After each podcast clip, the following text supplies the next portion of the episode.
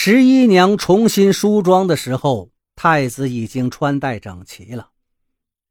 他百无聊赖地看着镜子里妆容精致的自己，道：“太子殿下，奴婢想出去逛逛，总是待在府里实在太闷了。叫赵主管帮你备马车吧，注意安全。”太子正欲出门，听他如是说，随口丢了这句话。便匆匆离去。十一娘欢天喜地的去找赵伯。书房里，立在窗前的太子看着他欢快的背影，吩咐道：“去仔细查查他的地。”自角落里闪出一个人，跪地应了，悄无声息的离去。十一娘不知道自己已经露出马脚。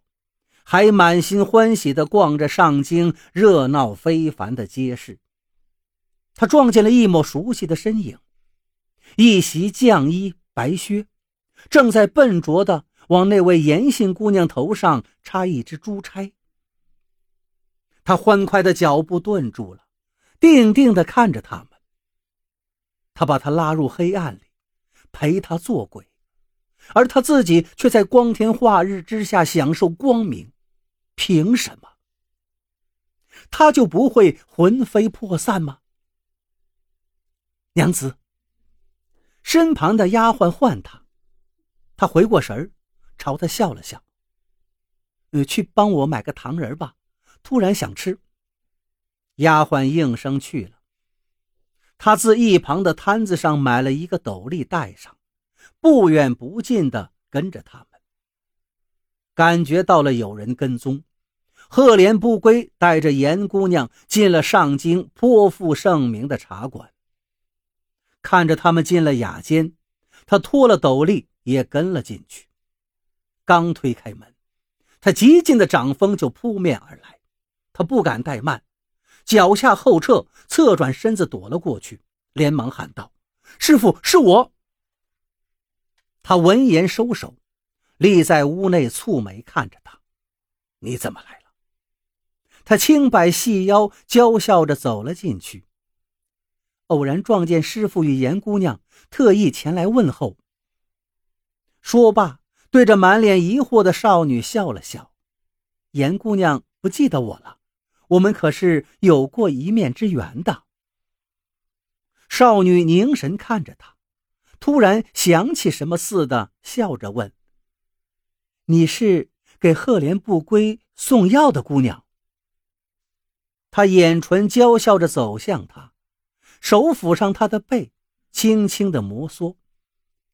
哪里是送药啊，分明是送自己的身子。那时候，师傅迫不及待的想要我。看着他附在身后的手紧紧的握拳，又想起那日他的隐忍克制，他突然有种报复的快感，笑得就愈加开心了。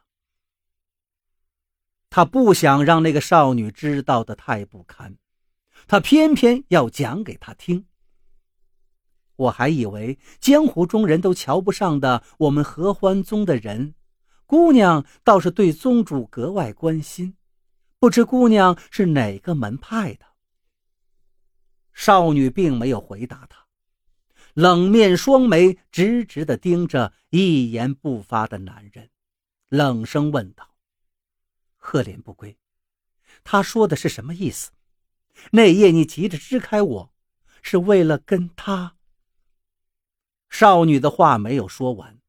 因为剩下的话他说不出口，可十一娘却说得出。她壮着胆子抚摸着她快要捏碎的拳头，娇笑回答：“自然是为了与我双修。合欢宗修的是什么功法？姑娘莫不是不懂？师傅可不止我一个好徒儿了，我是师傅收的第十一个弟子。”他依旧没有动，也没有回答，大手从身后握住他的手，狠狠地用力了。他感觉到一阵锥心的断骨之痛从手掌传来，挤出的笑容僵在脸上。他再也顾不上伪装了，脸色瞬间惨白，冷汗涔涔。赫连不归，你说话呀！他的名字那样长，又那样的难念，可那少女总喜欢连名带姓的叫他。是，他说的是真的，所以严大小姐是不屑再与在下为伍了吗？